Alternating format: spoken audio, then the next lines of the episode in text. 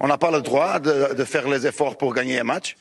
Et quand on gagne un match avec les efforts, euh, le match était sauvé par les autres. Mais qu'est-ce que vous dites? Qu'est-ce que vous dites sincèrement?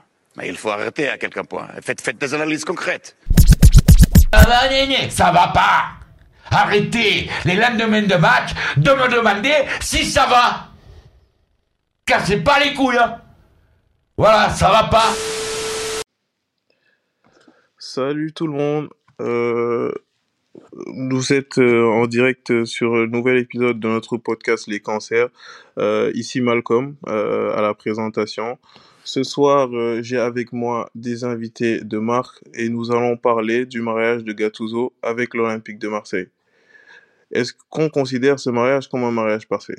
Alors aujourd'hui, nous avons un invité qui s'appelle Aziz, si easy sur Twitter. Euh, grand amoureux du foot, euh, grand passionné, le supporter le plus optimiste que je connaisse de Manchester United. Si, si tu peux te présenter. bon, on en parlera à la fin de saison. Hein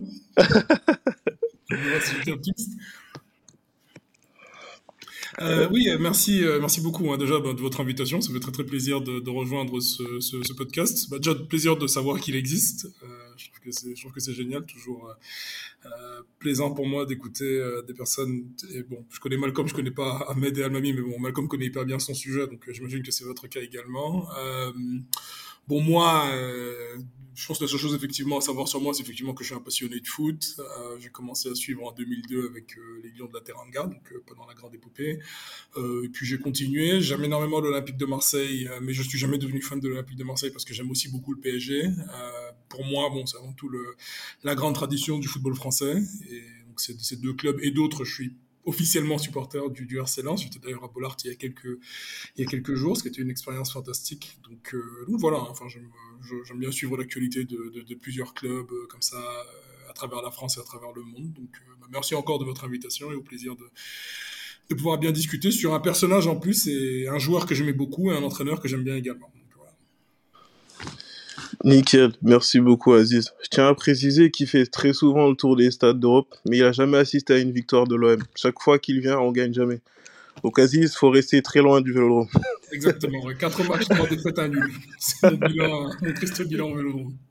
Super, merci beaucoup Aziz. Alors, euh, pour les deux autres, vous les connaissez bien, ça, ils sont toujours ici. Euh, J'appelle Almami. Ouais, bonjour à tous. Euh, très content d'être avec vous encore une fois aujourd'hui pour parler euh, d'un homme qu'on nomme comme un, un, animal assez connu du continent africain. Euh, j'ai très très hâte de, de, parler en longueur de lui. Super. Euh, D'ailleurs, euh, Almabi, j'ai une petite question pour l'anecdote. Pourquoi on l'appelle Rhino? Parce que il, fait il, faisait souvent des grognements quand il était à l'entraînement ou jouait sur le terrain, et c'est justement de là que vient le nom Rhino, Rhino, Rhino, Rhino. Ok. Euh, c'est vraiment, euh, c'est un préjugé de fou, mais c'est vraiment ça, quoi. C'est pour ça qu'on l'appelle Rino. Ah ouais, bon à savoir. Enfin, j'ai toujours entendu euh, le surnom, mais j'ai jamais su d'où ça venait. Super, bah merci beaucoup pour, euh, pour l'anecdote. Euh, du coup, en euh, dernier invité, mais vous le connaissez tous, euh, Ahmed Niar avec nous ce soir. Bonjour, bonsoir, dépendamment de là où vous êtes. je suis très content d'être là aujourd'hui encore MDG. Euh, et bienvenue à Aziz, notre, notre invité du, du jour. Euh, ouais. Aussi, aussi bienvenue aussi à Almami, même si on se déteste lui et moi, mais bon. Ça, ça, ça c'est un autre sujet. Ça, c'est un autre sujet, ça. Non, ça va. Vous allez vous rejoindre ce soir. On parle de l'OM, ça va. Ça ira. Ça dépend. Ouais. En plus, en plus, là, c'est bien, on parle de Gattuso. Gattuso, pour l'anecdote, c'est l'un des joueurs préférés de ma mère. Ça va être très bizarre, mais c'est vrai. Donc, de ta maman Ouais, elle aimait trop Gattuso. Elle aimait trop Gattuso. C'est incroyable comment elle kiffait Gattuso.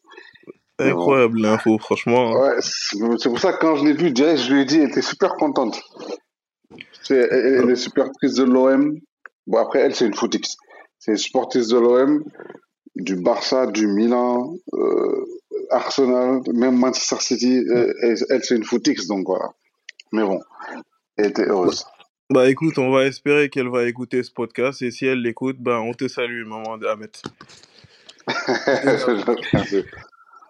Euh, du coup, voilà, euh, on va rentrer dans le vif du sujet. Bon, on va d'abord peut-être commencer par rappeler comment Gattuso est arrivé à l'OM.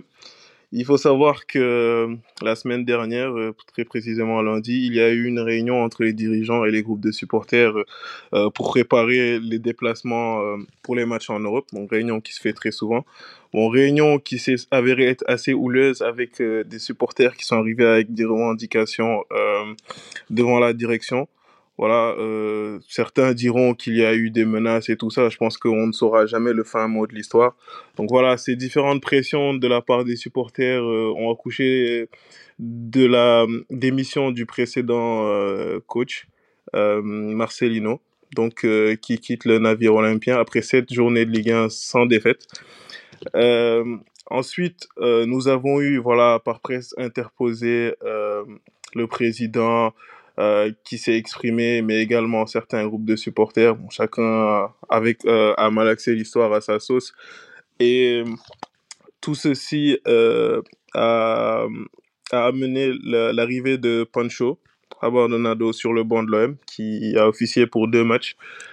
Et ensuite, Pablo, dans sa magie qu'on lui connaît, voilà, nous a, nous a ramené ce grand coach qui est, qui est, qui.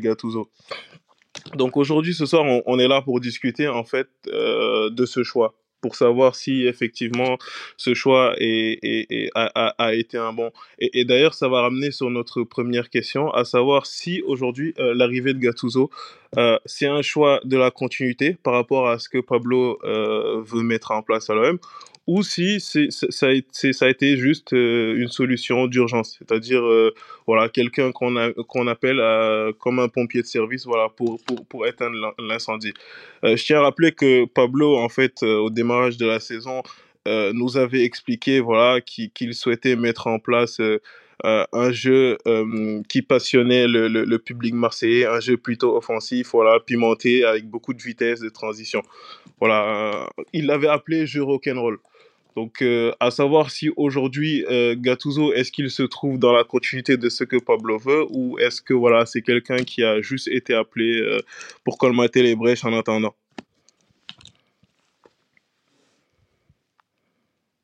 Ouais, bon, Euh, DG, vas-y, vas-y. vas-y. euh, concer- ouais, ouais, concernant, concernant Gattuso, je pense, euh, bon, ouais, je vais directement répondre à ta dernière question.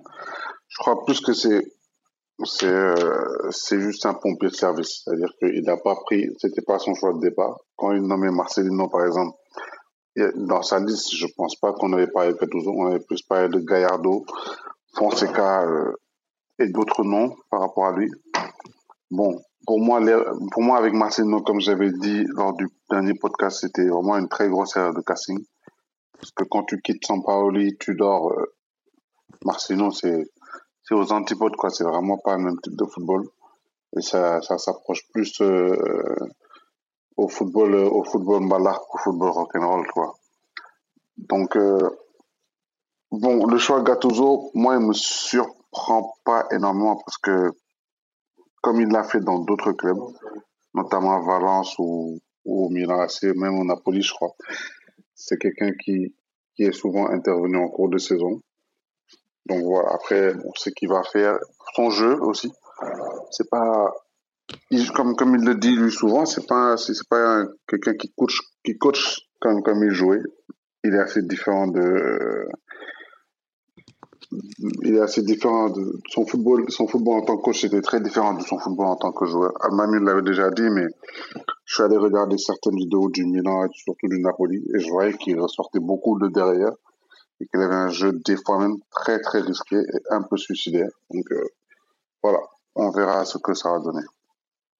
Euh, je, pense que tu as, soulevé un point quand même important euh, dans ton analyse, Ahmed, à savoir que Gattuso, voilà, le plus, la plupart du temps, ça a été un coach qui a été appelé voilà, pour, remplacer d'autres en cours de saison. On rappelle qu'au Milan, il est arrivé pour remplacer Montella en décembre, il me semble. Et au Napoli aussi, il est arrivé pour remplacer euh, euh, Ancelotti. Ancelotti. Donc voilà, euh, on peut se poser la question à savoir aujourd'hui pourquoi on ne voit pas Gattuso démarrer un projet en tant que tel. Euh, du souvenir que j'ai, euh, il avait euh, ce contrat avec la Fiorentina, voilà, pour démarrer la saison, contrat qui a été rompu après 20 jours. Donc, ouais, c'est intéressant ce que tu dis, DG, parce que, comme tu l'as dit, au-delà des deux expériences qu'il a pris en cours de saison au Milan et au Napoli, euh, il y a eu cette expérience à la FIO en 2021 où il a fait trois semaines et qu'il est, il est parti avec des désaccords avec la direction. D'ailleurs, ça a été bien pour la Fiorentina parce qu'ils ont fini avec Italiano qui fait un excellent travail en ce moment là-bas. Mais le seul club, enfin, je parle de, de, de, l'histoire récente du football où il a débuté une saison, c'est, c'est quand même Valence. Donc c'est sûr que ça interroge. Sauf que les deux clubs qu'il a pris en cours de saison, le Milan et le Napoli, c'est important de souligner que après son passage dans ces deux clubs-là, les clubs étaient dans une meilleure situation que au moment où il a récupéré ces clubs-là. Et il faut parler du Milan. On parle souvent de la mutinerie qui s'est passée avec le Napoli, mais le Milan, c'était aussi une situation très compliquée. Je vous rappelle le contexte, c'était en 2017, le Milan venait de se faire racheter euh, par pavillon chinois. Vous vous rappelez tous du gros mercato qu'ils ont fait avec des André Silva, des Bonucci, Ricardo Rodriguez, euh, et j'en passe. Kessier aussi qui était venu en prêt si ma mémoire est bonne. Donc euh, Montella a joué en 3-5-2, ça marchait absolument pas. Et Gattuso est venu euh, ramener cette stabilité avec un 4-3-3 très intéressant. Donc je ne sais pas si on va rentrer dans des considérations tactiques maintenant, mais c'est un joueur, c'est un coach pardon, qui est aux antipodes de ce qu'il avait comme image en tant que joueur. Donc il est un peu victime d'un délit de sale gueule, même si évidemment c'est un coach qui a beaucoup de caractère, euh, qui, qui, ressemble au jour auquel il était, mais dans ses idées de jeu, c'est vraiment aux antipodes de ce que lui, il montrait. D'ailleurs, lui dit très souvent que s'il avait un joueur à son image dans son équipe en ce moment, il ne jouerait pas parce que ce n'est pas le football qu'il aime. Donc euh, Gattuso, c'est quelqu'un qui aime le jeu, qui aime repartir de derrière. Au Milan, Bilia, qui jouait en 6, euh, euh, euh, redescendait entre les deux défenseurs d'ailleurs pour faire la relance. Les ailiers qui étaient Bourini et Souzo rentraient à l'intérieur pour libérer les couloirs aux latéraux qui étaient Ricardo Rodriguez et David Calabria. Les milieux centraux qui étaient Kessier et Giaccherini se projetaient beaucoup vers l'avant. Donc c'est un football qui a été très intéressant. Et au Napoli, il a quand même gagné un titre, c'est important de le dire, pendant, pendant la Covid. Il a gagné la Coupe d'Italie contre la Juve du grand Cristiano Ronaldo, le meilleur joueur de l'histoire du foot. Désolé les fans de Messi. Mais euh, évidemment, c'est quelqu'un qui a fait des choses dans le football. Donc, euh, moi, je trouve que c'est un bon choix, même si évidemment, c'est peut-être pas le premier choix vu que Marcelino est parti au bout de six journées. Euh, c'est peut-être pas le choix déterminant de Pablo, mais Pablo disait aujourd'hui dans une conférence de presse qu'il a appelé Ribalta et tout de suite ils sont partis sur Gattuso. Après une heure de conversation téléphonique, c'était déjà fait. Et d'ailleurs dimanche dans le vestiaire, il avait annoncé aux joueurs que le coach viendrait cette semaine. Donc c'est un choix qui est mûrement réfléchi. Gattuso est déjà arrivé dans des contextes compliqués en milieu de saison et a réussi à retourner la tendance. Donc pour moi, c'est un bon choix par rapport à l'OM. Maintenant, ce n'est pas nécessairement gage de réussite, on n'a aucune garantie dans le football, mais pour moi, c'est un, une idée intéressante et c'est une bonne chose qu'il a fait à l'OM. Donc les images qu'on donne comme quoi Gattuso a échoué au Napoli, a échoué au Milan, je trouve que c'est totalement décalé de la réalité. Après, malheureusement, je ne regarde pas beaucoup la Liga, donc je ne peux pas parler de son, passage à Valence. Mais moi, je suis pour le moment très content de la venue de Gattuso. Après, c'est un contrat qui n'est pas long non plus. Donc, si ça se passe mal, évidemment, l'OM se réserve euh, toutes les possibilités de, changer de situation dès cet euh, été. Ok, bah merci beaucoup Almami. Du coup, si je comprends bien, on a Ahmed qui passe sur, euh, qui part sur euh, la solution d'urgence, pendant plutôt que l'argumentaire d'Almami nous explique que voilà, c'est c'est vraiment un choix mûrement réfléchi qui qui va euh, avec qui, qui qui qui qui qui va en fait avec la continuité que veut Pablo. Donc Aziz, toi, quel est ton avis sur la question? Euh, moi, c'est difficile pour moi de répondre à cette, à cette question parce que je, tu, la question, c'est de savoir est-ce que c'est un choix qui rentre dans la continuité de, de, de ce que veut Longoria ou est-ce que c'est une solution d'urgence par rapport à ça? Moi, la question que je poserais, c'est de savoir s'il y a une continuité euh, par rapport à ce que veut Longoria. Pourquoi je dis ça? Euh, D'abord, toujours aujourd'hui, c'est le, on va, on va dire, bon, on va pas compter à Bardonado, donc on va dire que c'est le quatrième entraîneur de l'OM en quatre ans, d'une certaine manière, ouais. euh, et, ou même en trois. Et c'est Marseille, c'est le seul club auquel je puisse penser. Il euh, y, y, a un petit parallèle à faire avec Valence, mais c'est encore, encore plus prononcé qu'à Valence. Marseille, c'est le seul club auquel je puisse penser où trois entraîneurs consécutifs sont partis Dans le football moderne, ça n'existe plus. Ouais. Des entraîneurs qui se lèvent de leur propre évolution, qui disent ok, je quitte, je veux pas d'argent, je veux rien, euh, je m'en vais.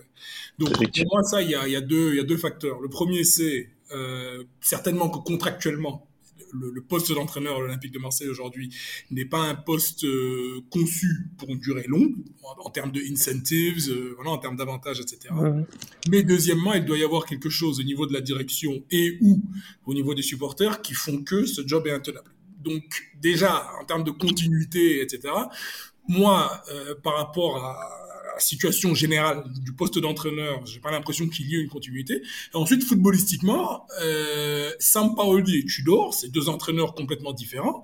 Et Tudor est effectivement très très différent de, de, de Marcelino. Bon, donc, euh, donc déjà, c'est pas, je suis pas sûr qu'il y ait une continuité dont on puisse parler au niveau de, au niveau de Pablo Longoria. Effectivement, dans ce contexte-là, j'irai plus et c'est paradoxal de dire ça et c'est très ironique vers une solution, on va dire, de continuité dans, le choix de Gattuso. Je dis que c'est ironique parce que Gattuso lui-même, sur trois engagements, a quitté deux fois, ce qui est rare, il n'y a pas beaucoup d'entraîneurs qui font ça. Lui est parti volontairement du Milan AC parce qu'il n'était pas d'accord avec la logique et la politique de Maldini. Donc bon, beaucoup de gens parlent comme s'il avait perdu son job à l'AC Milan. Non, il a fait un excellent travail au Milan. Lui pensait que le Milan avait besoin de plus de joueurs d'expérience. Maldini partait plutôt vers un modèle avec des jeunes, etc à mon avis, il s'est trompé. Je pense que si c'était à refaire, il ne referait pas ce choix-là puisque le Milan euh, est champion euh, très très peu de temps, très très peu de temps ensuite. Et il a quitté Valence l'année dernière parce que voilà, je pense qu'il était fatigué, euh, il en pouvait plus. C'est un club Valence aussi qui, qui, qui, est très très difficile pour un pour un entraîneur qui, qui, qui sort de quelques années très compliquées et qui a un management ben, bon, c'est mon club en Espagne euh, qui, qui, qui, qui, fait ressortir énormément d'incompétences. Mais pourquoi pour moi Gattuso peut réussir à Marseille? D'abord, j'ai été très encouragé par ce qu'il a dit dans sa conférence de presse. Je pense que Marseille le prend au bon moment. C'est quelqu'un qui a sans doute fait quelques erreurs. C'est quelqu'un qui a de l'expérience aujourd'hui. C'est quelqu'un qui euh, a appris et a vraiment envie de ce poste. Il a, il a été très dithyrambique, je trouve, par rapport au, par rapport au club. Il a noté que le contexte lui plaisait euh, et que, c'est au final quelque part en fonction du contexte qu'il a pris cette décision. Et je pense que parce que c'est l'une des dernières personnes très très vraies euh, du football, il y a pas mal d'anecdotes qui pourraient le confirmer, et parce que c'est ça a été un grand joueur, que c'est un grand nom, que c'est un leader, c'est quelqu'un qui peut incarner quelque part euh, le club. C'est quelqu'un qui peut euh, vraiment être le visage du club. Euh, on sait que euh, Rudy Garcia se plaignait du fait que finalement bah, il était un peu trop seul, c'est tout le temps lui qui devait, euh, qui devait tout défendre, etc. Il y a un vide de leadership pour au sein de l'Olympique de Marseille. il manque quelqu'un qui peut vraiment euh, représenter, on va dire, des valeurs et, et, et vraiment dicter, donner une direction euh, quelque part, au moins pendant un temps. Et j'ai l'impression que Gattuso peut être cette personne-là. Donc pour moi, c'est pas forcément un mariage euh, qui est idéal entre une personne qui a démissionné deux fois et un club dont les entraîneurs partent souvent, mais euh, c'est peut-être finalement un bon timing pour permettre, euh, on va dire, au poste de l'entraîneur d'être un petit peu, un petit peu stabilisé. Bon, apparemment l'objectif pour qu'il reste c'est top 4. Je pense que Marseille sera top 4. Donc, euh, donc voilà. Super, euh, merci beaucoup euh, Aziz. Euh, du coup, là, on va parler un peu plus football. moi, quand je, je regarde à l'annonce de, de l'arrivée de, de Gattuso à l'Olympique de Marseille, je vois plein de monde faire, enfin réagir en mode voilà, il va ramener de la grinta, voilà, il va ramener une poigne, la hargne qu'il a, voilà. Enfin, voilà, j'entends plein de choses, mais, mais on ne me parle pas de football. Voilà, j'ai plus l'impression que l'OM vient de signer un, un, coach de MMA ou, je sais pas, le nouveau président de MMA Factory. Donc, en, en termes de football aujourd'hui, euh, et tout à l'heure, euh, je pense que Almami a fait, a fait la remarque, Gattuso disait que son football était très, son, le football qu'il prône est très différent du joueur qu'il était et que forcément, il ne se ferait pas jouer dans, dans sa propre équipe aujourd'hui. Euh, J'aimerais savoir, en fait, vous, euh, par rapport à, la construction qu'on a de, de l'effectif de l'OM aujourd'hui, bon, on sait que généralement, Longoria construit ses les effectifs par rapport à, l'entraîneur qu'il a en place. Après, euh, on doutera forcément pour euh, Marcelino, à savoir que son 4-4-2 avec le manque criard de, de, de métier qu'on a. Mais, mais aujourd'hui, vous, en, en, voyant l'effectif euh, de l'Olympique de Marseille, est-ce qu'aujourd'hui, euh, euh ça, ça, pourrait matcher avec les idéaux que, que prône Gattuso et, et, le football qu'il veut mettre en place?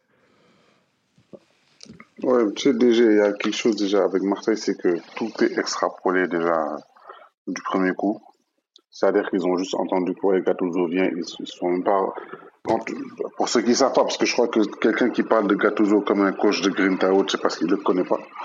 Moi, je savais, j'ai vu peut-être deux, trois matchs du Milan ou du Napoli à l'époque, mais je, ne suivais vraiment pas la Serie A, donc je ne me suis pas prononcé. Il a fallu que je demande à des gens. Il a fallu aussi que je fasse des recherches. Quand tu fais ça, tu vois exact, tu vois très clairement euh, que c'est pas c'est pas un coach euh, c'est pas un Marcelino quoi. C'est pas un mec qui va juste défendre ou ou comme il dit il ne il ne coach pas comme il jouait. Donc euh, c'est clair qu'il a des idées de jeu différentes. Après concernant euh, ta question qui dit est-ce que ça peut matcher avec, l'effectif? Euh, je crois que oui. Parce que bon quand j'ai vu son 11 le 11 qu'il a mis au Milan il a à peu près le 11 qu'il avait qu'il mettait au Milan je veux dire il a à peu près les mêmes styles de joueurs dans son équipe. Je ne vois pas trop, trop une très, très grande différence. Sauf que moi, à Marseille, on n'a pas, pas forcément des ailiers. Et lui, il jouait pas forcément avec des vrais ailiers. Parce qu'il jouait avec Sousso, qui n'est pas du tout un ailier, qui est plus un numéro 10. Donc, il a aussi ce profil-là avec Liman et Harit. Donc, voilà, je me dis qu'il peut, il a les joueurs pour. Il a, et, c'est quelque chose qui m'a beaucoup plu dans sa conférence de presse tout à l'heure, c'est qu'il a, il a déjà qu'il a, il connaît le contexte, il sait là où il arrive, il sait, il connaît toutes les difficultés. Et ensuite, il connaît aussi le championnat. J'ai entendu dire, j'ai entendu que c'est très important. Et quelque chose qui, souvent, avec les coachs qui viennent en France, euh, sous-estiment, c'est le rapport physique de la Ligue 1. La Ligue 1 est un championnat très, très, très physique. C'est pour ça que certains grands joueurs comme Messi et tout, ils ont même, eux, eu, Messi a dû avoir euh, une grosse période d'adaptation parce que physiquement en Ligue 1 ça ça ça se bouscule plus par exemple qu'en en, en, Liga ou en Serie A ou autre. Donc j'ai vu aussi qu'il savait que cette Ligue 1 là était très physique. Il, il, connaît son équipe, il connaît la ligue et il sait là où il met les pieds. Donc bon, je me dis sur sur ce point-là c'est très bien déjà. Après on verra sur le terrain quoi. Ouais, et du coup, je vais rebondir sur ce que Ahmed euh, il a dit. Euh, je, suis, quand même euh, partiellement d'accord, ou en grande partie d'ailleurs d'accord avec ce qu'il vient de dire. Sauf que on peut pas nécessairement dissocier l'image de Grinta à celle de Gattuso, quoi qu'on dise. évidemment, au niveau des idées, c'est pas ce qui ressort le plus sur, sur le terrain, mais quand même, c'est un coach sur le banc qui est assez volcanique, un peu à l'image, ou même encore pire que Sampaoli. Donc euh, il vit les choses à fond, à 200%. Donc c'est sûr qu'il va, qu'il va beaucoup en montrer. C'est pour ça que les gens le qualifient nécessairement de coach de Grinta, mais je pense pas que c'est à cause de son apport sur le terrain. Et quand Gattuso dit que s'il était, si c'était le, le Gattuso joueur qui était dans son équipe, je jouerait pas, je pense qu'il va quand même un peu trop loin parce que c'était un très très grand joueur quand même. Euh, faut pas oublier tout ce qu'il a fait euh, sur le terrain. Mais pour en revenir justement au terrain, oui, Gattuso c'est un coach qui est, qui est quand même assez tourné euh, vers l'offensive euh, il aime beaucoup la possession, il aime beaucoup récupérer le ballon. Donc, euh, il joue beaucoup en 4-3-3, que ce soit avec une pointe basse ou pointe haute. Puis, pointe haute, on l'appelle souvent 4-2-3-1. Donc, c'est un coach qui aime repartir de derrière, euh, jouer très haut, récupérer le ballon très haut et faire très mal. C'est un coach offensif. Je me rappelle de matchs contre l'Atalanta où il mettait 4-0 en une mi-temps.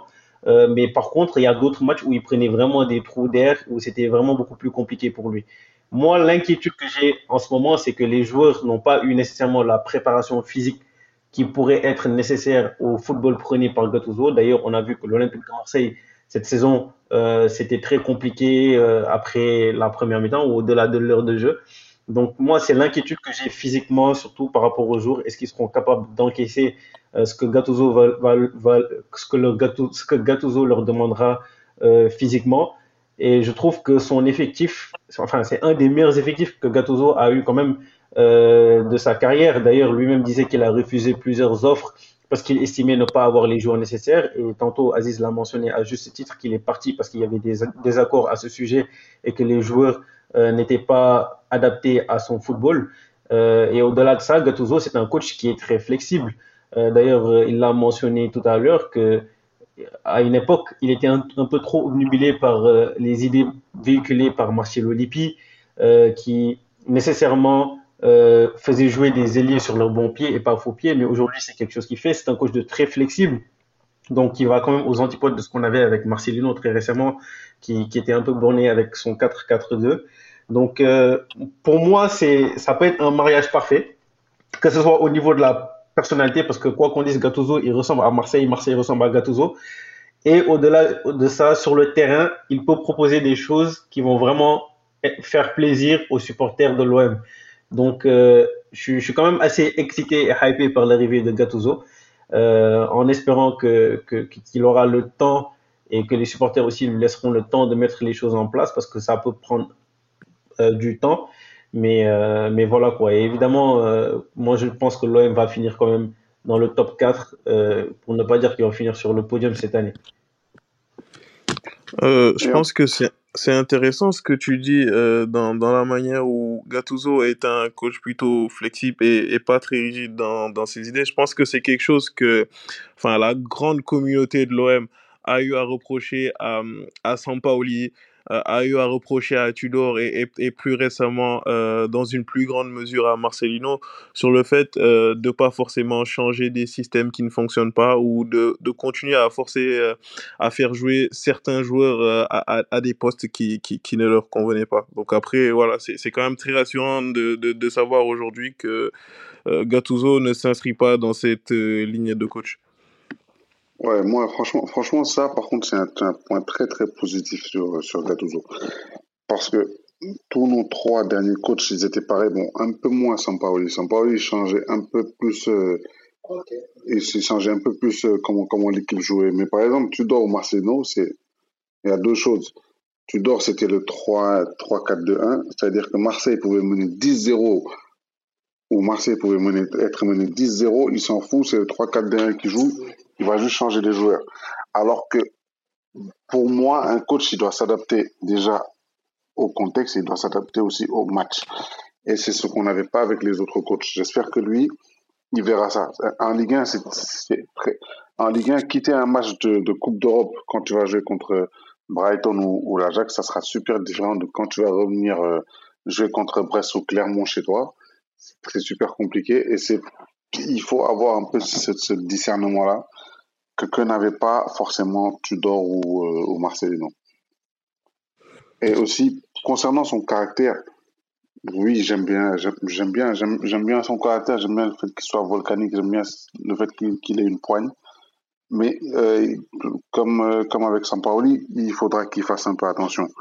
Parce qu'en Ligue 1, c'est un, un peu le contexte français, ça, ça se verra un peu moins, un peu moins bien que dans les autres pays. Quoi. Non, mais c'est clair. Et puis, euh, Ahmed, juste euh, pour compléter ce que tu dis, euh, c'est vrai que les arbitres français ont tendance à faire n'importe quoi avec les coachs qui, qui, ont, qui en montrent un peu trop sur le banc. Mais c'est surtout les remontrances que Gattuso il aura, ce sera envers ses joueurs.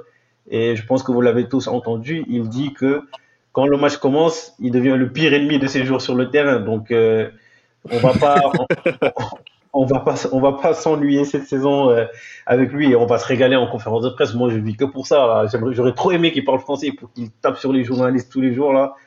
Euh, J'aime trop l'odeur du sang, vous savez. Donc, euh, ouais, moi, je, je kifferais trop voir ça. Là. Non, mais ça, ça, ça, va arriver. Il a, il a dit aujourd'hui qu'il pouvait pas s'exprimer en français, mais que ça allait venir, euh, comme il a fait euh, à, en Espagne, à, à Valence. Ouais. Juste, avant, juste avant de laisser la parole à Aziz, avant que j'oublie, j'ai bien aimé aussi le fait qu'il garde Pancho dans son staff. Ça aussi, ça aussi, j'ai bien aimé. Pancho connaît bien l'équipe. Bon, et, et, voilà, ça, ça va beaucoup l'aider, je trouve. L'homme de la maison, Pancho, l'homme à tout faire. Euh, du, coup, juste, juste avant que tu te lances, Aziz, j'aimerais aussi avoir ton avis euh, sur l'affirmation d'Almami, à savoir que qu'aujourd'hui, euh, cet effectif de l'OM fait partie d'un des meilleurs de, de, de Gattuso en tant que coach. Est-ce que c'est c'est c'est une assertion qu'on peut qualifier de vraie à au niveau de tous les championnats ou est-ce que c'est juste par rapport à ce championnat précis? C'est-à-dire c'est le meilleur effectif qu'il a pu avoir pour ce championnat de France par rapport aux effectifs qu'il avait pour le championnat d'Espagne ou le championnat d'Italie? Je pense que c'est l'effectif euh, le plus doué qu'il ait eu offensivement aujourd'hui, l'effectif actuel de l'Olympique de Marseille. Euh, c'est un coach qui, dans des clubs comme l'AC Milan, euh, Naples, un peu, moins à Valence. Bon, l'effectif à Valence était vraiment beaucoup moins équipé que, que, que, ceux de la concurrence. Euh, a toujours effectivement fait ressortir des idées qui ont été très bien décrites par Almami et par Ahmed. Euh, c'est quelqu'un qui, qui, veut que le ballon ressorte, qui forçait le, ballon à ressortir dans les pieds quand il avait Donnarumma dans les buts, euh, ce qui n'est pas intuitif. C'est quelqu'un qui, qui, veut avoir la possession du ballon, euh, c'est quelqu'un qui veut récupérer le ballon très vite.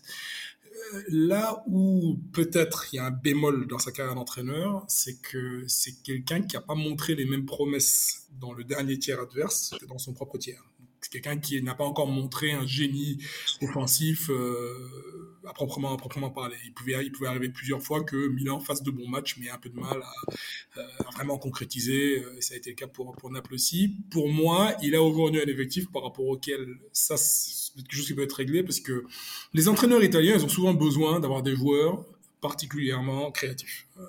La, la, la, carrière d'un entraîneur italien va vraiment être très très différente selon ou non qu'il ait un Totti et un Del Piero, c'est-à-dire des gens qui peuvent euh, créer euh, beaucoup de choses euh, dans un système, dans un dispositif tactique qui qui est pas fait pour créer beaucoup de choses.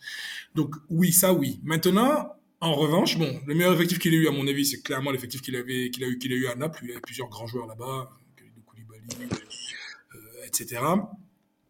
Euh, celui de Marseille euh, est paradoxalement totalement fait pour jouer dans un 4-3-3 et ça c'est bon. Moi, j'aime beaucoup Marcelino, je trouve que c'est un excellent entraîneur. Euh, un grand entraîneur, peut-être le meilleur d'ailleurs que Marseille a eu ces dernières, ces, dernières années. Euh, mais. Oh là là là là là, non, attends, attends, attends, attends. On peut pas te laisser dire ça là, quand même. c'est un grand fan de Marseille. J'ai bien compris, j'ai bien compris, mais là, tu touches la corde là. Non, non, non, là, attention, attention, attention, faut distinguer. Ça, c'est la réalité du contexte marseillais. C'est la réalité du contexte marseillais, même si, moi, ce que j'allais dire, c'est que je blâme complètement Marcelino. J'allais terminer dessus. Euh, Marcelino, à Villarreal comme à Valence, fait un travail fantastique. Absolument fantastique. Il, est, c'est le dernier entraîneur à gagner un titre. Euh, il, gagne, la Coupe du Roi en, 2019. Il fait une demi-finale ou une finale, je ne me souviens plus, de Ligue Europa euh, avec, euh, avec Villarreal, régulièrement positionné dans, dans, dans, dans, les quatre premiers du championnat, dans un championnat qui est évidemment extrêmement relevé d'un très très haut niveau. C'est un excellent entraîneur. Maintenant, ce qui est intéressant par rapport à, par rapport à Marseille, c'est qu'il a essayé de faire jouer Unai euh, à gauche. En Espagne, il y a cette tradition, si tu veux, du milieu relayeur ou meneur de jeu sur le côté. Quasiment toutes les équipes l'ont. À Marseille, euh, il a essayé, ça n'a pas marché. Il s'est retrouvé à faire jouer des, des Muguet, euh, des, des, Soglo, déjà dont je trouve qu'ils ont par ailleurs pas mal de potentiel. Mais effectivement, ce 4-4-2 qui finalement se transformait en 4-2-4 euh, était, était, pas du tout adapté. Et je pense que c'était le bon sens pour moi de revenir à un 4-3-3 donc l'effectif de Marseille me semble fait pour jouer un 4-3-3 dans un 4-3-3 c'était trop demandé à Ndiaye dans le contexte de la physicalité effectivement du championnat de France de jouer par rapport à son profil de jouer euh, dans ce poste de deuxième attaquant ou de numéro 10 selon les selon les situations ça aurait été beaucoup plus facile pour lui et je pense qu'on l'a vu dans une certaine mesure dans le match contre l'Ajax qui est un match très prometteur pour moi par rapport à Marseille de jouer euh, ailier créateur comme ça dans, dans, un, dans un 4-3-3. Donc c'est un effectif qui est fait pour jouer en 4-3-3. Gennaro Gattuso est un entraîneur qui ne joue quasi, quasiment qu'en 4-3-3. Donc de ce point de vue-là, il y a un mariage. Le seul problème, c'est qu'en revanche, si vous regardez bien la constitution de l'effectif de Marseille, en défense, bon, là, là ils, ont, ils, ont, ils ont recruté le, le jeune de l'Orient et au milieu, c'est assez juste. Il y a, y a pas, 4-3-3, c'est trois milieux de terrain. Là, en ce moment, il y a Kondogbia, il y a Rongier, il y a Vertou. Il a il y a Unai. Euh, Kondogbia est un peu blessé. Il a vendu, ils ont vendu Guendouzi, ce qui pour moi était une grosse erreur. Donc, est-ce que Marseille va avoir la possibilité de faire toute la saison comme ça en 4-3-3 C'est, c'est un petit peu la, c'est un petit peu la question. Mais pour répondre à la question, euh, j'ai été, j'ai été très long dans mon développement. Oui, a priori, dans le jeu, il n'y a pas de problème. Euh, c'est, bon, pour moi, c'est un mariage à peu près parfait avec le seul bémol en revanche de, de, de, de du nombre de joueurs qui peuvent exister au poste de milieu de terrain ou au poste de latéral. Quoi.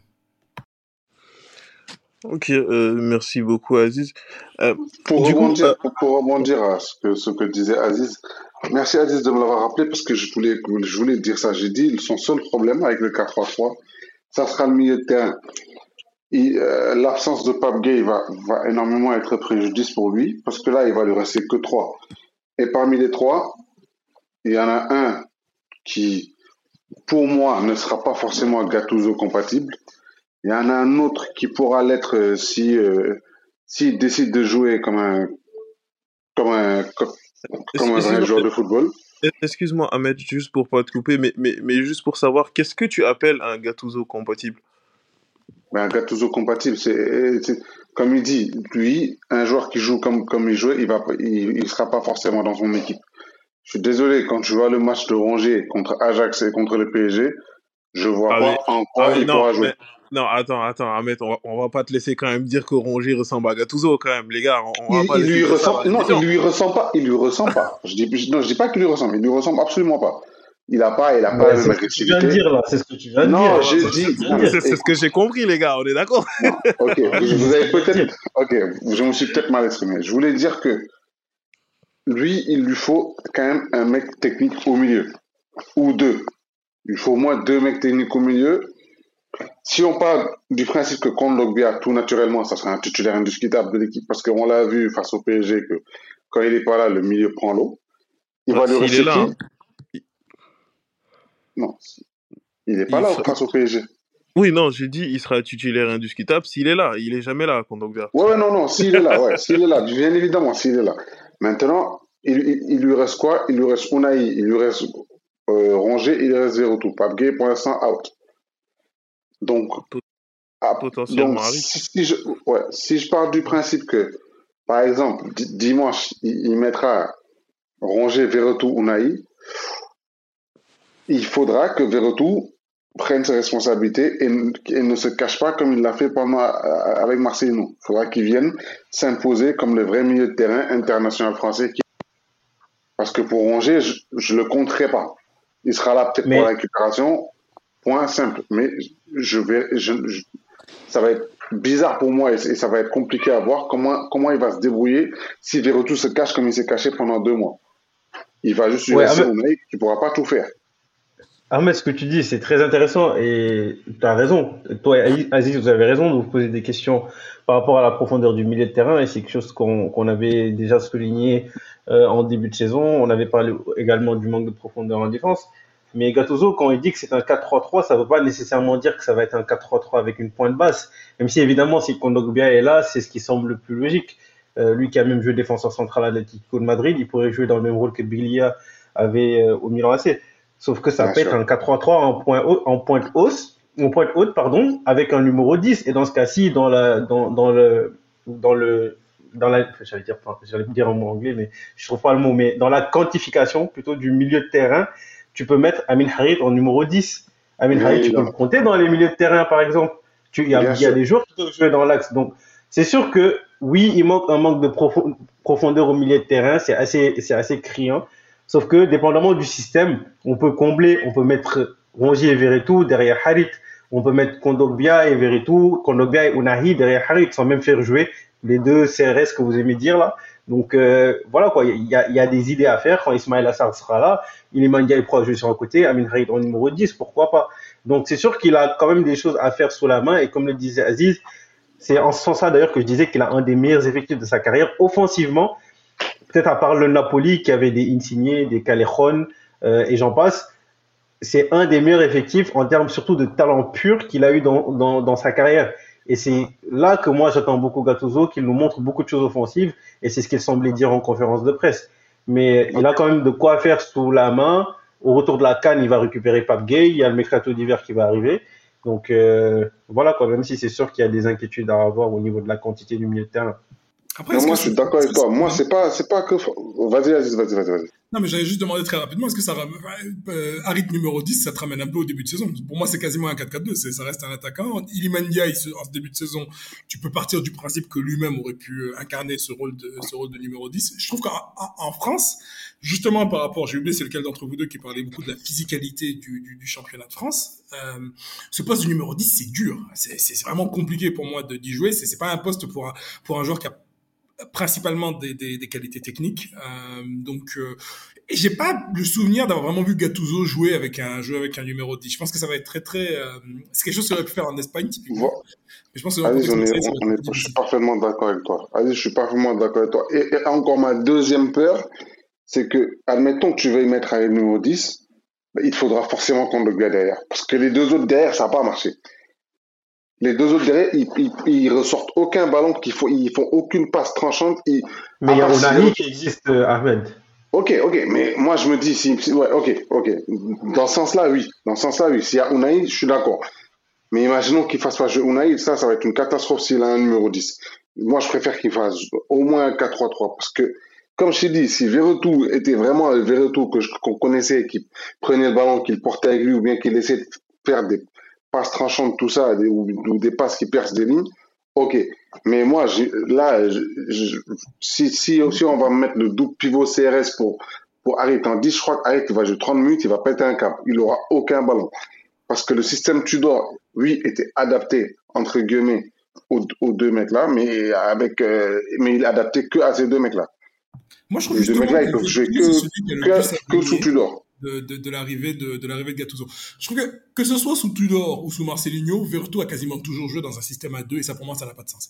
C'est quelqu'un qui a toujours joué lui aussi euh, dans un dans un 4-2-3-1 avec les les U20, enfin j'ai oublié, enfin les, champions du monde, la, la génération Pogba, etc. Il jouait numéro 10 derrière, devant euh, Pogba. En 2013, ouais. Oui, en 2013. Euh, Exactement. à Roma, il a quasiment systématiquement joué dans un 4-3-3. C'est un milieu qui a beaucoup de mal à se retourner. Donc, faut pas lui demander de, récu- de prendre le ballon et d'en faire des choses dans certaines circonstances. Euh, mais comme milieu qui se projette vers le but, euh, qui récupère le ballon euh, face au jeu, là, effectivement, il a la possibilité de, de mettre, euh, de, de- d'orienter, de faire jouer son, son coup de pied, etc. Dans un milieu à deux, tu, tu es directement sous pression. C'est très très difficile pour toi, en fait, euh, de, de te remettre dans le jeu parce que tu n'as pas deux autres joueurs qui peuvent attirer la pression et donc te libérer un peu de l'espace. Je pense que c'est un joueur et moi je suis très excité de voir ce que Gattuso va faire avec des joueurs comme Vertu, avec un joueur une fois qu'il l'aura récupéré euh, comme euh, comme Pape Gay, potentiellement avec un joueur comme Unai. C'est un coach qui est très exigeant.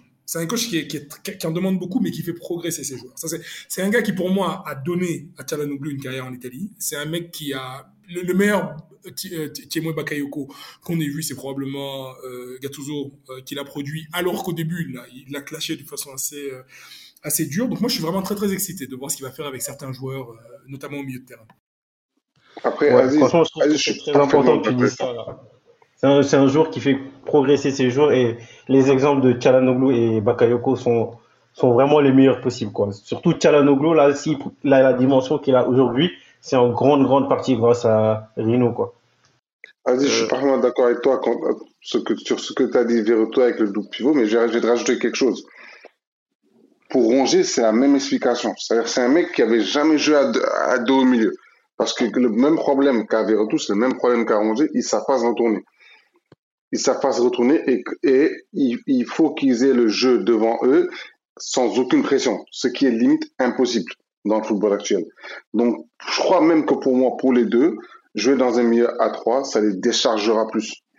Parce que par exemple, Rongier, pour le meilleur Rongier qu'on a eu, c'était le Rongier sous euh, André Villas-Boas quand il était associé à Camara et Sanson, où il faisait beaucoup de tâches défensives, où il récupérait énormément de ballons, mais il, il se souciait pas trop de la relance, parce que c'était c'est principalement son problème. Contre Paris et l'Ajax, c'était principalement le gros problème qu'on a avec lui. C'est-à-dire dès qu'à partir du moment où à la relance, il doit être le premier ou le deuxième rempart, là on est mort, on est fichu parce qu'il n'a pas cette facilité technique qu'un a à pouvoir jouer sur une touche, à une touche de balle devant lui ou à pouvoir euh, te mettre une transversale sur les ailiers ou sur les latéraux qui vont être offensifs. Donc oui, euh, je suis parfaitement euh, d'accord avec toi, Aziz, sur ça. Euh, c'est vrai qu'aujourd'hui, un Rongier, on le retrouve beaucoup relativement bon à, la récupération. Sauf que généralement, j'ai l'impression que quand le niveau technique du match augmente, Rongier fait un peu tâche. Donc, on l'a vu face à l'Ajax quand il y a eu les combinaisons Harit, Ndiaye, Unai, quelquefois Klaus. Voilà, quand ça a passé sur Rongier, c'était un peu plus difficile, on va dire. Euh, Est-ce que vous pensez qu'aujourd'hui Gattuso euh, peut être ce coach euh, qui peut prendre ce, genre de décision forte là, à savoir peut-être l'éclatement du double pivot CRS ou, même à, une plus grande mesure le changement au niveau du capitaine parce qu'aujourd'hui je pense qu'un joueur comme Roger on, arrive tous à apercevoir qu'il n'a pas ce, leadership sur le terrain quand, quand, quand, quand, quand Marseille euh, euh, se trouve dans des situations relativement compliquées. On n'arrive pas à le percevoir sur le terrain. Est-ce que Gattuso aujourd'hui, voilà, il, peut prendre ce genre de déci- décision forte là, il peut faire ce genre de changement là. Oui, oui, Gattuso, euh, enfin, s'il y a un point sur lequel il n'y a pas de souci à se faire, c'est pas un gars qui va faire jouer des gens pour des statuts. Hein. Quand, quand Bakayoko est arrivé au Milan, euh, c'était, euh, on considérait que c'est une grosse recrue. Euh, il n'a pas eu de, difficulté à le, remettre en question. Euh, il a, au moment effectivement, je, je, je qu'il disait tout à l'heure, où le Milan se fait racheter, il faut un recrutement très ambitieux. Gattuso, il fait régulièrement démarrer Coutronnet en pointe qui, est un jeune, euh, me semble issu du centre de formation que personne ne connaît, qui, qui, n'a pas fait une grosse carrière par la suite, mais qui correspondait un petit peu aux, besoins de, son équipe à ce moment-là. Non, c'est quelqu'un qui, quelqu'un qui a du caractère, c'est quelqu'un qui, va unir son, vestiaire. Euh, je pense que Rongier est un joueur euh, j'ai du mal avec Rongier. C'est un joueur qui, clairement, pour moi, dans un grand match, et ça depuis qu'il est arrivé à Marseille, a du mal, effectivement. C'est un joueur qui plafonne au niveau de son niveau. Mais c'est aussi un joueur qui est assez régulier, et c'est peut-être le joueur le plus régulier de l'Olympique de Marseille depuis trois ans. Ça, faut pas l'oublier. C'est un joueur qui est assez régulier et qui, euh, voilà, dans, dans, ses qualités de propreté, dans son volume de jeu, etc., est aussi un joueur dont il peut être dur de se passer je suis, je pense, je pense pour moi c'est un joueur que Gattuso peut beaucoup apprécier. C'est un joueur que Gattuso peut beaucoup apprécier. C'est pas un bourrin du tout. Il est pas, il est pas embarrassé avec le ballon. Il est très intelligent tactiquement. Euh, de ce que je peux voir, c'est quelqu'un qui prend beaucoup de responsabilités, de très mûr, euh, une bonne influence sur un sur un vestiaire. Donc je pense pas qu'il va venir et directement le, le, remettre en question. Mais en tout cas, je ne me fais pas de soucis par rapport au fait que si Gattuso a besoin de faire un changement, il le, il le fera. Et de toute façon, je pense que depuis le départ de Payet, depuis le départ de Payet et de Mandanda, j'ai pas l'impression qu'il y ait à Marseille des joueurs qui aient un statut tel que euh, ça fasse scandale ou tâche de, le, de, les mettre de les mettre sur le banc. Unai était à mon avis le meilleur joueur de, de Marseille euh, dimanche dernier. Vous l'avez sorti à la mi-temps, donc euh, je, pense que, je pense que vous êtes large. Je, je, je, pense que toi, tu ne suis pas assez la commune marseillaise. Hein, parce que pour la commune, euh, le double pivot, euh, les Ronchou, euh, ils ont un totem d'humilité tout le monde pense qu'ils qu sortiront jamais. Enfin, voilà, tous les coachs qui arrivent les font jouer. T'as Rongier qui garde le capitanat euh, que tout le monde décrit. Donc, ouais, je pense que c'est dans la commune, plein de gens pensent qu'ils qu ont un certain statut et qu'ils sont relativement intouchables. moi, je suis d'accord avec la commune sur ça, mais ça, faut plutôt, à mon avis, à mon avis, ouais. je, vous connaissez mieux Marseille que moi, faut plutôt regarder du côté de Longoria. Je pense ouais. enfin, le traitement de Guendouzi pour moi depuis janvier, j'ai du mal à croire ouais. qu'il est resté aussi longtemps sur le banc parce que les deux entraîneurs consécutifs ne, ne, voulaient pas le, ne voulaient pas le faire jouer. Donc, à mon avis, de ce point de vue-là, faut plutôt regarder, plutôt que du côté de l'entraîneur, du côté de Longoria. Effectivement, l'avantage avec un Gattuso, c'est que je pense que si Gattuso avait été à Marseille depuis janvier, lui n'aurait jamais accepté que Guendouzi euh, ne, ne soit pas sur le terrain pendant si longtemps. Bah, super, euh, je profite de l'occasion parce que tu me tends la perche euh, en mentionnant Longoria. Euh, je peux pas m'empêcher aujourd'hui de lier Longoria à Gattuso. Voilà. Au vu de, de la situation actuelle, on sait que voilà, actuellement, c'est pas la grande joie euh, dans tout le secteur administratif à, l'OM, que ce soit au directoire euh, et, et, dans la ville. Voilà, il y a, y a les petites querelles actuellement entre la direction et les supporters. Bon, on, voit un certain apaisement dernièrement avec même des infos comme quoi euh, voilà, le groupe de supporters serait prêt à renouer le lien avec euh, Pablo Longoria et reprendre les discussions, même si lui est, plus euh, renfermé à l'idée. Bon, on peut un peu le comprendre euh, vu les, les, menaces. Mais aujourd'hui, euh, ce serait peut-être légitime de se demander si aujourd'hui ce choix euh, Gattuso euh, n'était pas bon. Si aujourd'hui, voilà, euh, l'Olympique de Marseille n'arrive pas à, atteindre ses objectifs et, continue une, si je peux appeler comme ça, une descente aux enfers, même si on en est un peu loin. Euh, est-ce qu'aujourd'hui, vous pensez qu'on peut remettre en question, voilà, le, le, le, futur de Longoria à l'OM est-ce qu'il ne serait pas temps d'avoir un, nouveau changement, mais cette fois plus à la tête du club? Ouais, c'est sûr que si, euh, si Rino, comme on l'appelle, euh, ne réussit pas forcément chez nous, là, la question, de, la, la question sur l'avenir de Longoria va, va plus qu'être posée, quoi. Ça sera, ça sera vraiment, euh, ça, ça sera vraiment attendu. Maintenant, moi, je me dis qu'avec Longoria aussi, il n'est pas, bon, beaucoup beaucoup de, beaucoup de mauvaises choses sur le club sont sa faute, mais il peut être dédouané surtout, euh, surtout du départ de Sampaoli et de, Tudor. C'est pas, c'est pas, c'est, c'est, pas grandement de sa faute. C'est les deux qui n'en pouvaient entre guillemets plus et qui sont partis. Pour Tudor, oui, et pour, pour Sampaoli, bon, c'est surtout, euh, à ce qui paraît des, ils avaient des, ils avaient des contradictions sur, euh, sur le futur et Jean Pauli, à ce qui paraît demander des choses que Longoria pouvait pas niveau niveau joueur, mais voilà. Par contre, oui, les questions vont, vont se poser, notamment sur les transferts, notamment sur euh, comment ils gèrent les joueurs, parce que franchement, c'est pas euh, c'est pas c'est pas le meilleur euh, humainement parlant c'est pas le meilleur président qu'on ait eu quoi c'est pas un Pape Diouf c'est pas un mec qui qui quand même connaît un peu la valeur sentimentale que les joueurs ont pour le club et que que les supporters ont pour ces joueurs-là. Lui, euh, quand il a plus quand il a plus besoin de toi, il a vraiment plus besoin de toi. Quand il te jette entre guillemets. Donc oui, la question se posera, mais bon, moi pour moi, c'est encore trop trop trop tôt pour, euh, pouvoir remplacer Longoria quoi. Surtout que Macourte, je crois qu'il n'a pas de solution. Là. Je crois que Macourte, là, il est, il est à fond sur Longoria et il le croit, il croit dur comme fer que c'est lui la, la solution. Et je, je, vois mal Macourte remplacer Longoria euh, si, si Gattuso ne ferait pas l'affaire. Bah, c'est vrai qu'aujourd'hui, avec le départ d'Eo, euh, il y a plein de voix qui sont levées pour dire que Macour a nommé Longoria parce que c'était le seul qu'il connaissait en fait. Euh, apparemment, Macour, il, il y connaît rien au football, donc voilà, c'est la seule personne qui était disponible. C'est pour ça il est devenu président du club. Euh, oui, je, je, veux bien entendre Almami sur la question. Ouais, en fait, moi, je pense que ça dépendra surtout de si départ de Gattuso il y a, dans quelles circonstances que elles se sont faites. Est-ce que si, est-ce que Gattuso va partir comme Sampaoli et Tudor après avoir fait un podium? Dans ce cas-ci, je pense pas que Longoria va s'en aller parce que la réussite sportive sera toujours là.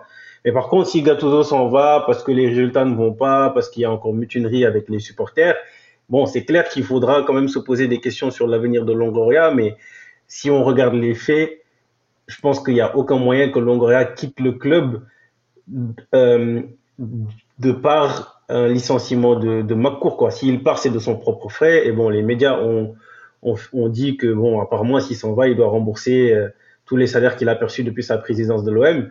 Et bon, voilà, on, aime, on, sait très bien que c'est quand même assez irréaliste. Donc pour moi, l'avenir des deux joueurs, des deux personnes n'est pas nécessairement lié. On sait que Longoria a tendance euh, à dire que lui, il croit en, une régénération de son effectif autour de 50% à chaque mercato. Si ça se trouve, son projet est basé aussi sur le fait d'un de coach qui, qui change parce que les méthodes sont usantes. Qui sait Après, évidemment, tout à l'heure, Aziz l'a dit, les trois derniers coachs sont partis de leur propre gré. Après ça, c'est la version aussi officielle qu'on a. On ne sait pas vraiment ce qu'il y a en coulisses. Peut-être que Longoria a fait tout pour les faire partir aussi.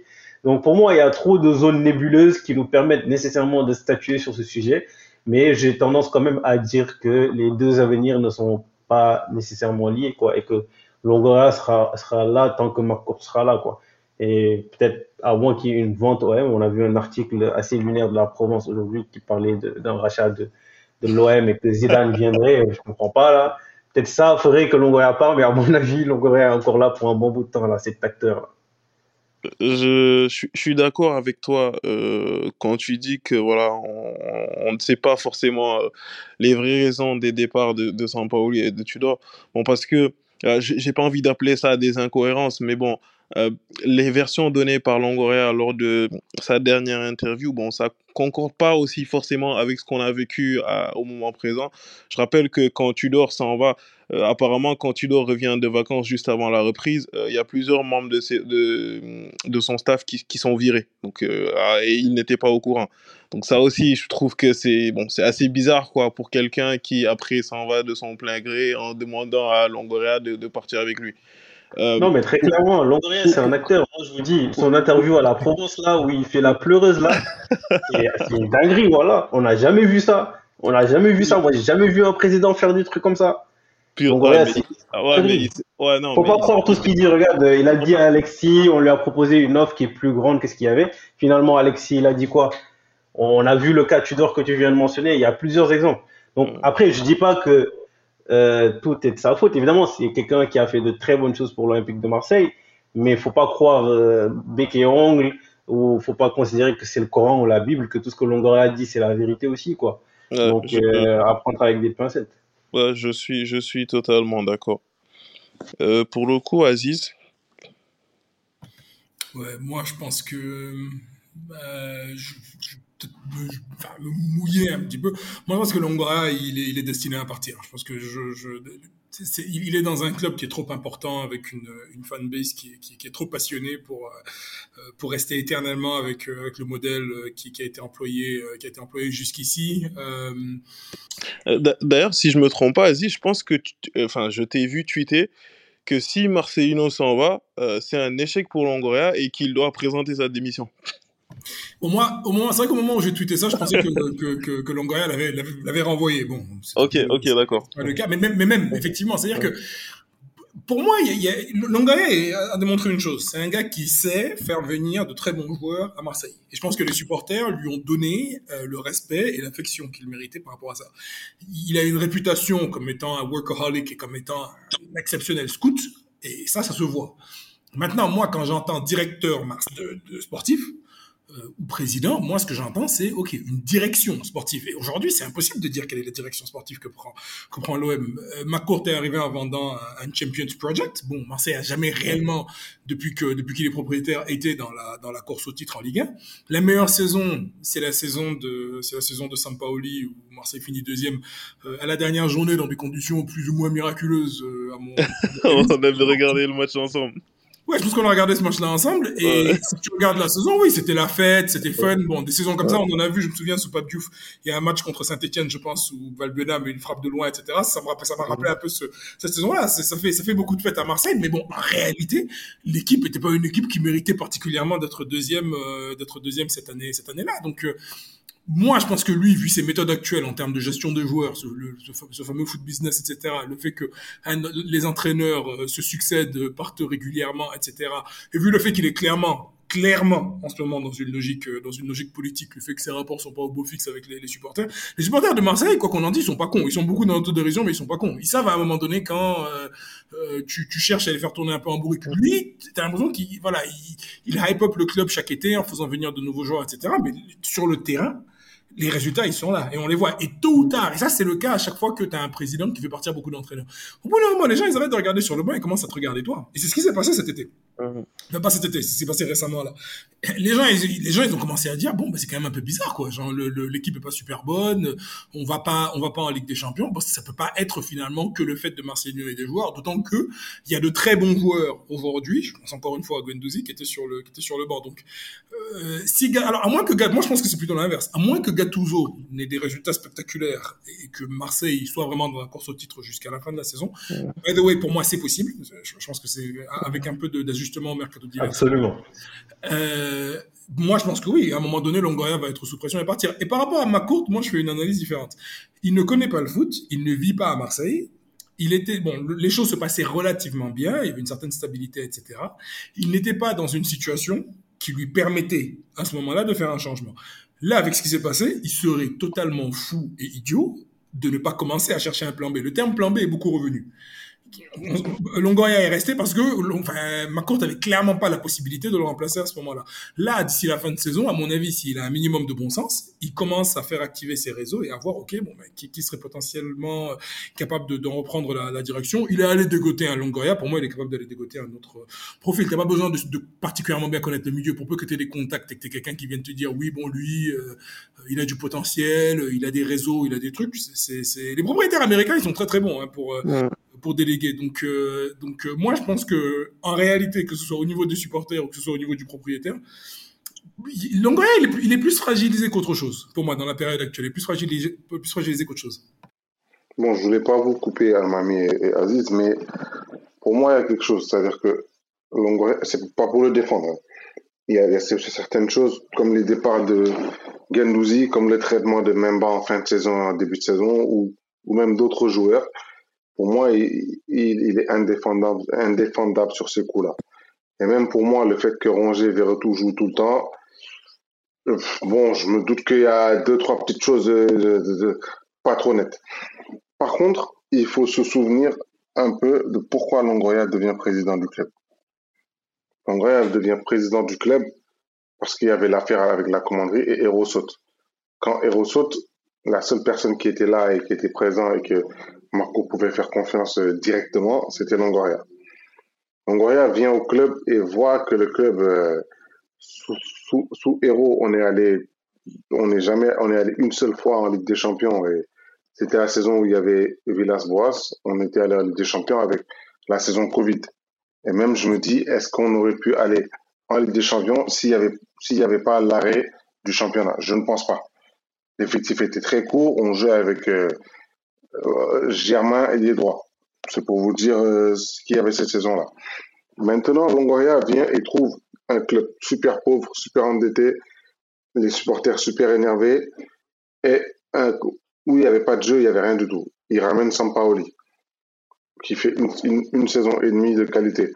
Il ramène Tudor, qui fait quand même la saison passée une saison assez bonne. Maintenant, ok, il est, un peu, il, fait, il fait deux, trois magouilles, il, fait des magouilles qui sont pas très nettes. Il fait, il est pas, il est pas exempt de tout reproche. Mais pour moi, quand Mamie dit que ouais, il fait, il fait de la comédie sur son, euh, sur son interview, je pense pas forcément que ce soit de la comédie. Sur Téléfoot, ils avaient montré un peu une bande, euh, une bande d'audio où euh, on entend clairement la personne lui dire il faut que tu sautes. C'est-à-dire que le mec est menacé. On te menace, on menace ta famille, on menace la famille de tes collaborateurs, on menace tout le monde. À un moment donné, il faut pas dire que le mec il est que le mec il Non, fait de mais la ce que je veux dire, ce que je veux dire, c'est que Longoria, il est président de l'OM en février 2021 ou mars à peu près, quand il y a le, les assauts à la commanderie là. Bien Ça sûr. fait deux ans. On est d'accord, ça fait à peu près deux ans. Longoria, il a dit, ça fait deux ans, j'ai pas vu ma mère parce que je fais un suivi psychologique à cause de toutes les choses qu'il a énumérées, alors que ça fait deux ans qu'il est président. Ça, c'est pas extrapolé lui aussi? C'est ça que je veux te dire.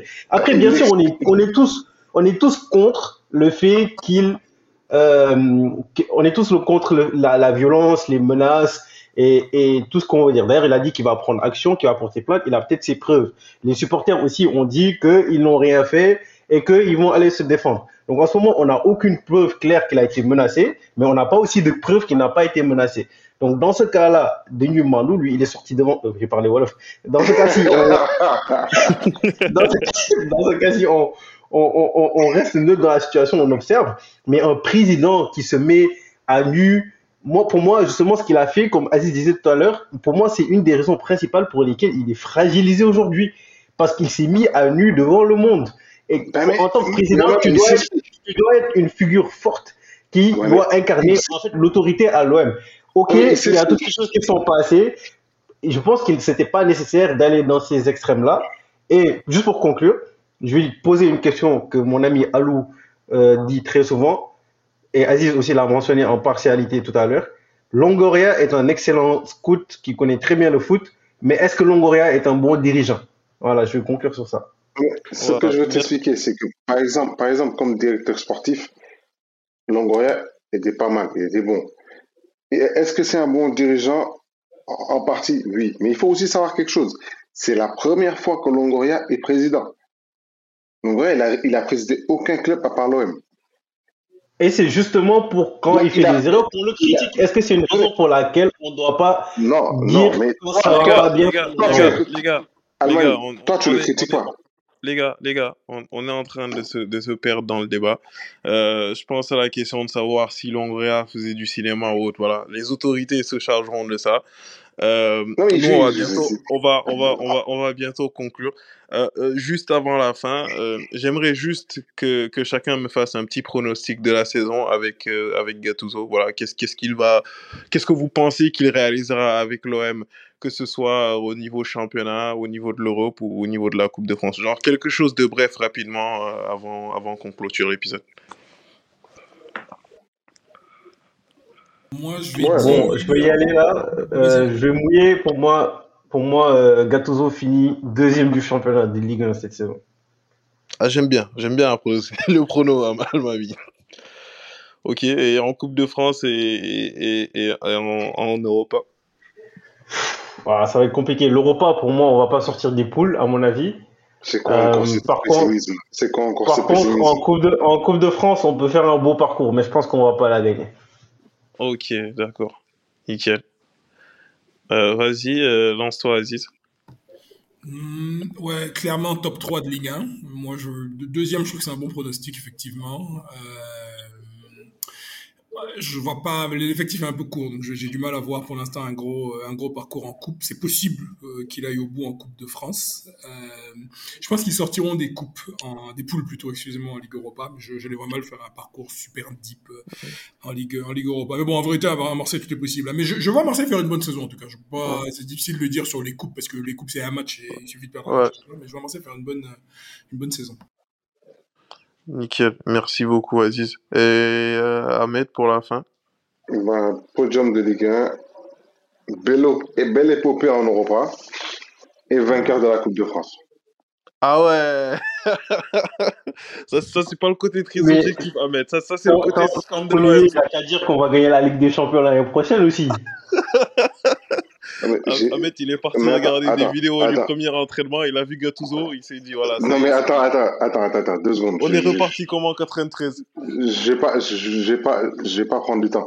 Mais la saison passée, si on est, si, si on, si on fait pas le faux pas là, on n'est pas champion de, de coupe de, on n'est pas vainqueur de coupe de France? Ah, mais si tu si tu bats pas Annecy, je pense pas que tu peux gagner un Non, de mais hey, t'as Non, parlé non, d'épopée en Europa League. T'as parlé d'épopée. C'est quoi une épopée? C'est demi-finale, une épopée. Quart de finale, c'est bon. hein. Pas quart de finale, c'est pas une épopée quand même. Bon, dis-toi que si, si tu termines deuxième, faut, faut- faudra prendre un troisième des champions, faudra Oui, aller en huitième. Ouais, mais Après, si dis, quart, quart de finale de finale. Ok, quart de finale, alors. Moins demi. Ok, Ben non, quart de finale. alors. Ouais, quart de finale. Ok. C'est bien, c'est bien, c'est bien. J'aime le Mais, mais, mais euh, à, part, à part le match contre Annecy où, tu- où une fois sur 99 fois sur 100 tu, tu le gagnes à part ce match-là, normalement on finit on finit on, on finit vainqueur de, de Coupe de France. non? Bah oui, bah oui, bien sûr. Ah, Bien donc, sûr. euh, donc donc c'est c'est totalement possible. Ouais, la mais, mais t'as pas dit qu'on allait faire une épopée en Coupe d'Europe en plus de l'année dernière qu'on qu'on qu'on gagne la Coupe de France et qu'on fasse podium. Mais oui, je suis En content. cas- Enfin, d'accord. Moi, j'espère que ça va se réaliser, Ahmed. Je pas. Non, pour moi, pour moi, pour moi, Gattuso, il y aura- pour moi, avec Gattuso, il y aura un électrochoc. Pour moi, il y aura un électrochoc. En tout cas, les gars, euh, je pense que vous êtes beaucoup plus optimistes que, que ce de l'after. Parce que moi, j'ai entendu à l'after que voilà, ce serait très difficile pour l'OM de faire top 3 euh, vu le début de saison. Donc, on espère qu'en fin mai, euh, Mais donne-nous ton chrono, toi, DG. on, on DG, espère Vas-y, on. Ah non, non, non, non, pas trop long pour moi. J'attends de voir. En tout Le cas, chat en, noir. en- en- en fin- Ouais, C'est c'est même bien, c'est même bien. Franchement, c'est bien.